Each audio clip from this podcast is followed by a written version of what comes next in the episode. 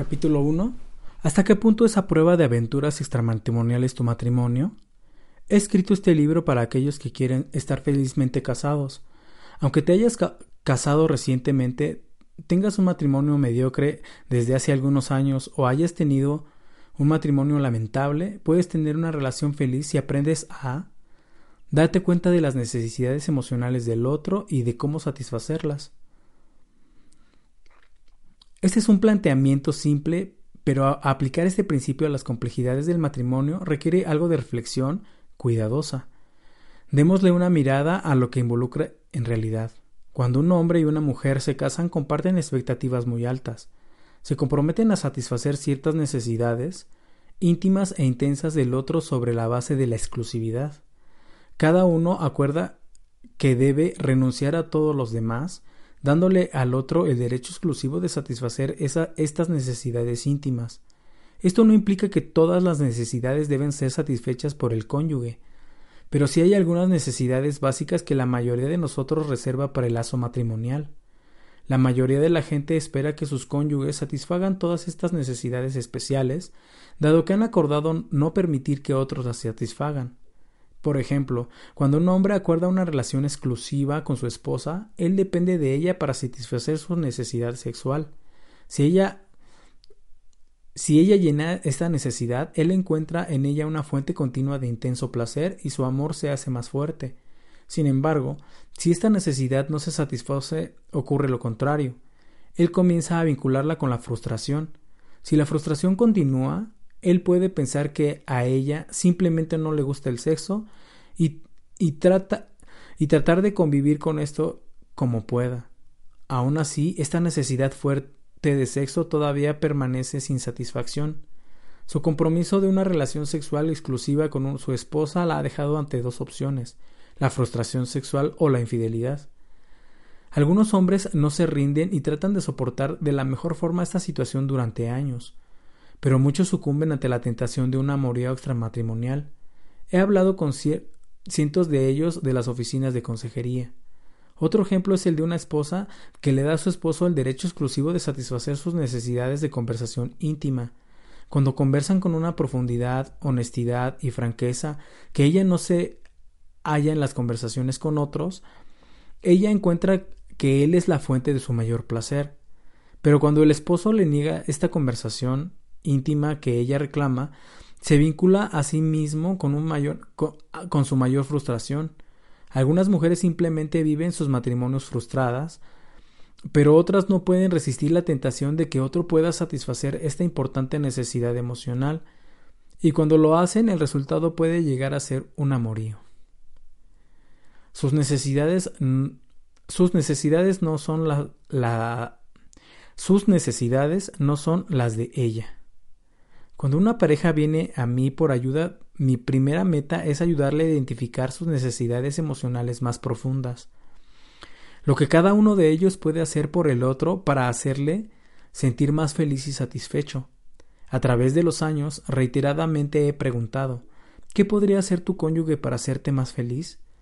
He podido clasificar la mayoría de las respuestas en diez necesidades emocionales admiración, afecto, conversación, ayuda doméstica, compromiso familiar, ayuda financiera, honestidad y franqueza, atracción física, compañía en horas de ocio y satisfacción sexual. Es obvio que la forma de mantener una pareja felizmente casada es que cada uno de ellos satisfaga las necesidades que son más importantes para el otro. Pero cuando hice todas estas entrevistas descubrí por qué este es un asunto tan difícil. Casi todas las veces les pedí a las parejas que hicieran una lista de sus necesidades de acuerdo a sus prioridades. Los hombres las enumeraron de una forma y las mujeres lo hicieron al revés. De las diez necesidades básicas, las cinco mencionadas como las más importantes por los hombres eran generalmente las cinco menos importantes para las mujeres y viceversa. ¡Qué panorama! No es de extrañar que esposos y esposas tengan tantas dificultades para satisfacer las necesidades del otro. Ellos están dispuestos a hacer por su pareja lo que más aprecian, pero resulta que sus esfuerzos van mal orientados porque Los que ellos, lo que ellos aprecian más sus cónyuges lo aprecian menos. Preste mucha atención a este punto porque es uno de los aspectos más mal interpretados de mi programa. Cada persona es única. En tanto los hombres en promedio mencionan cinco necesidades emocionales como las más importantes y las mujeres eligen también en promedio otras cinco, cada individuo puede escoger cualquier combinación de las diez básicas. Por lo tanto, aunque he identificado las necesidades emocionales más importantes promedios en los hombres y mujeres, no conozco las necesidades emocionales de un esposo y una esposa en particular. Y dado que estoy en el asunto de ayudar a matrimonios individuales, no a matrimonios promedio, necesitas identificar las combinaciones de necesidades que son únicas de tu matrimonio. He provisto un breve resumen de las 10 mencionadas básicas en el apéndice A y un cuestionario de necesidades emocionales en el apéndice B. Esto te ayudará a identificar la mayoría de las necesidades emocionales importantes únicas para ti y tu cónyuge.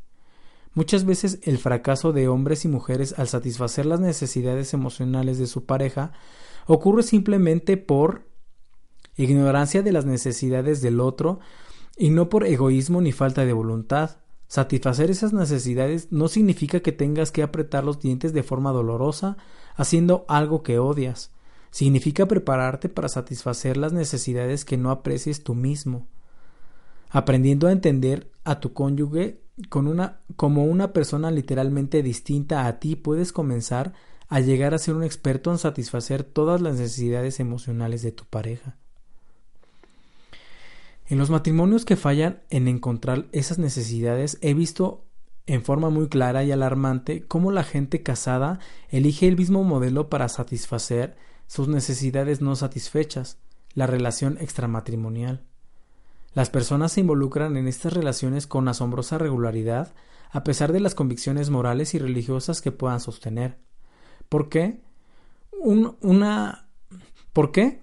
Una vez que al cónyuge le falta la satisfacción de cualquiera de las cinco necesidades, esto crea una sed que busca ser aplastada. Si los cambios no ocurren dentro del matrimonio para cuidar esa necesidad, el individuo enfrentará la poderosa tentación de satisfacerla fuera del matrimonio. Para asegurar nuestros matrimonios contra las aventuras extramatrimoniales, no podemos esconder nuestras cabezas en la arena. El cónyuge que cree él o su pareja es diferente y que a pesar de las necesidades no satisfechas nunca tomaría parte de una relación extramatrimonial puede recibir un fuerte impacto algún día. En lugar de esto, necesitamos entender las señales que advierten que tal cosa puede ocurrir, cómo tales relaciones puedan comenzar y cómo fortalecer las áreas débiles ante la faz de tal relación. ¿Qué es una aventura amorosa?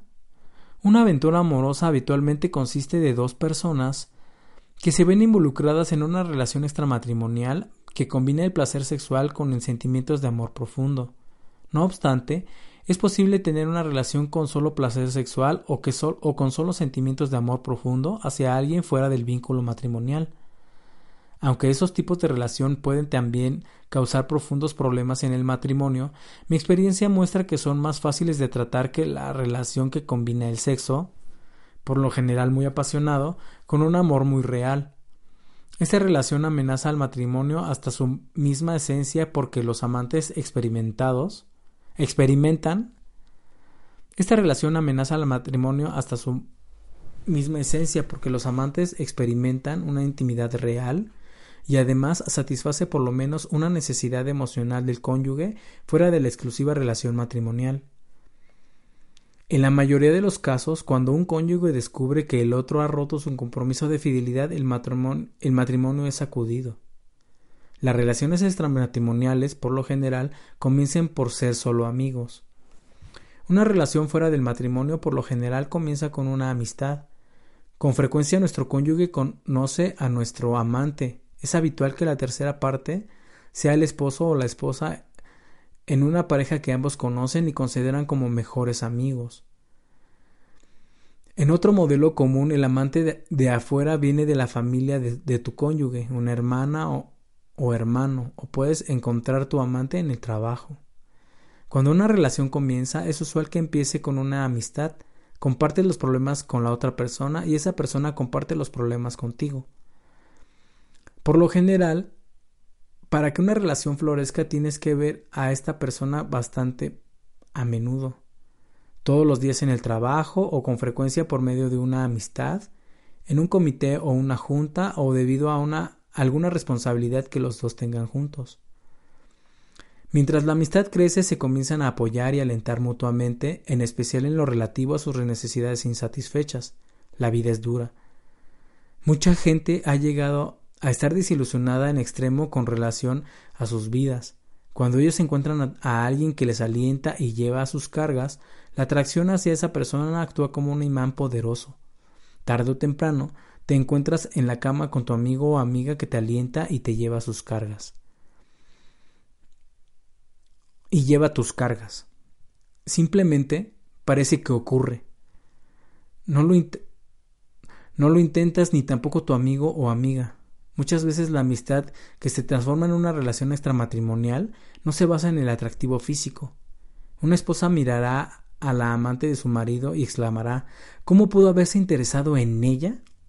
La respuesta es muy fácilmente, porque la atracción es emocional. No necesariamente importa si la mujer en cuestión tiene sobrepeso, es normal o fea. Lo que interesa es que ella ha sido capaz de satisfacer una necesidad no satisfecha. El amante o la amante en una relación llega a ser la persona más dotada y atenta en cuanto a los caprichos de tu cónyuge que tú el amante o la amante en una relación llega a ser la persona más dotada y atenta en cuanto a los caprichos que tu cónyuge tenga el cónyuge de esta, en esta situación desarrolla un deseo recíproco para, para también cuidar de la otra persona de una forma y con una profundidad no experimentada antes. Cuando llegues a estar atrapado en una relación, tú y tu amante comparten un fuerte deseo de satisfacer las necesidades del otro. Este deseo los vincula con fuerza en un amor mutuo que evoluciona hacia las relaciones sexuales apasionadas. Este deseo mutuo de hacer feliz al otro convierte esta aventura amorosa en una de las relaciones más satisfactorias e íntimas que hayas conocido. A medida que el afecto y la pasión mutuos crecen, descubres que estás en una trampa que tú mismo has creado. Pierden todo sentido de juicio mientras literalmente llegan a ser adictos el uno al otro en una relación basada en la fantasía y no en la realidad. Hay varios factores que contribuyen para hacer que la relación sea tan placentera y excitante. Tú y tu amante parecen obtener lo mejor de cada uno. Ignoran los defectos del el uno del otro. Se enciende el deseo sexual como nunca antes. Te sientes seguro o segura de que nadie puede ser tan excitante como tu como pareja sexual que tu amante secreto. Lo que en realidad te enciende, sin embargo, no es tu nuevo amante, sino la fantasía. Mientras tú y tu amante planean dónde y cuándo encontrarse para disfrutar de apasionadas sesiones de amor, dejas atrás las realidades de la vida. Tu relación puede llegar a continuar por bastante tiempo antes de que te alguien, alguien lo detecte. Cuando más continúe, más difícil será romperla. Mientras mencionaba estos temas sensibles y cómo comienzan, puede haberte ofendido, pude haberte ofendido por lo menos un poco al utilizar el pronombre en segunda persona. Pero utilicé tú por una relación específica, mientras la mayoría de la gente negaría la, la posibilidad de involucrarse en una relación, la dura verdad es que bajo las condiciones correctas o incorrectas, cualquiera de nosotros podemos caer si nuestras necesidades básicas no son satisfechas. Nadie tiene que ser diferente o especial para caer en una relación extramatrimonial. Al contrario, a veces hombres y mujeres muy normales se involucran a través de un proceso simple y engañoso. Cuando tus necesidades básicas están insatisfechas, comienzas a, a pensar esto no está bien, no es justo. Luego comienzas a buscar apoyo y te encuentras diciendo si tan solo pudiera hablar con alguien. De ahí puedes estar a solo un paso de buscar apoyo fuera del vínculo matrimonial. No es preciso que estés buscando a, esa a esta persona. Él o ella solo aparecen y te encuentras diciendo ¿No es maravilloso cómo podemos simplemente hablar y compartir juntos? En algunos casos los procesos recién descritos pueden tardar solo algunos meses y en otros casos pueden tardar años. Pero pueden ocurrir. Lo he visto suceder en las vidas de mis clientes en los últimos 25 años. Es triste, pero pareciera que no hace mucha diferencia lo que la persona profesa tanto religiosa como moralmente. En los comienzos de mi carrera como consejero muchas veces me desalentaba al ver a tanta gente con un fuerte compromiso moral y religioso involucrada en relaciones extramatrimoniales. Yo mismo soy miembro de la Iglesia con fuertes convicciones sobre la fe cristiana. ¿Cómo puede alguien que dice tener las mismas convicciones irse a la deriva? ¿No tenían poder, no tenía poder su fe? Mientras más trabajaba con clientes cristianos y otra gente con profundas convicciones morales, más entendía el poder de nuestras necesidades emocionales. Cuando me casé con mi esposa Joyce, decidí estar comprometido por completo a ella y a mi matrimonio. He sido fiel a mis votos durante los 38 años de mi matrimonio, pero no porque soy una persona con voluntad de hierro y un modelo de virtud es porque Joyce y yo fuimos realistas y buscamos satisfacer las necesidades emocionales importantes. En síntesis, tus necesidades producen el resultado. Para ayudarte a entender cómo funciona esto, me gustaría presentarte al Banco del Amor, un mecanismo interno que nunca te diste cuenta que tenías.